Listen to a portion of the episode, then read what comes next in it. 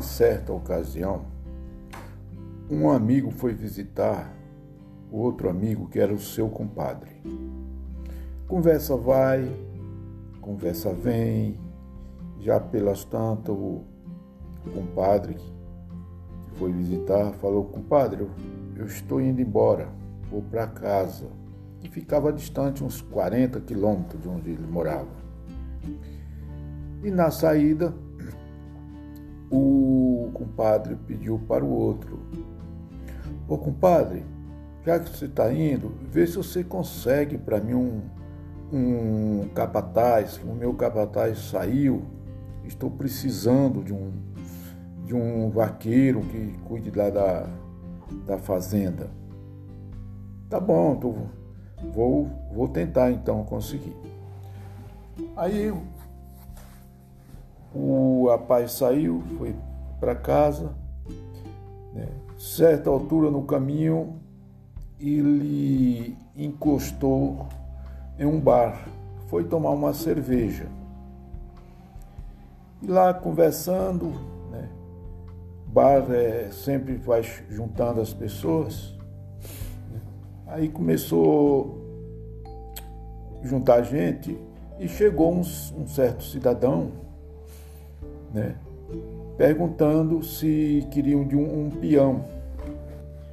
O compadre ficou calado, né, ficou tomando a cerveja, aí começou a rolar uma música de violão, tudo, né? E o rapaz que falou que era peão né, foi convidado para sentar do lado da mesa. E tinha um que tocava pandeiro. Aí o o rapaz que queria ser peão pegou o pandeiro e começou a bater. Aí ele tirou do bolso uma chave de afinar pandeiro. Ele passava o dedo e afinava o pandeiro. Haja vista que o cara é um artista no pandeiro. Né?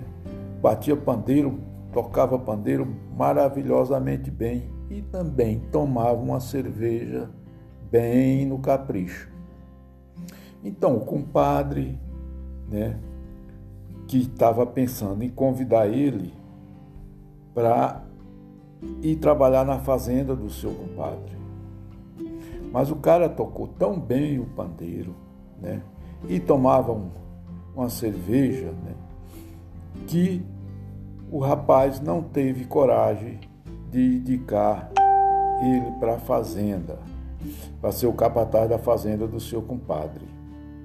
Moral da história: o cara era um bom pandeirista, né? bom levantador de copo.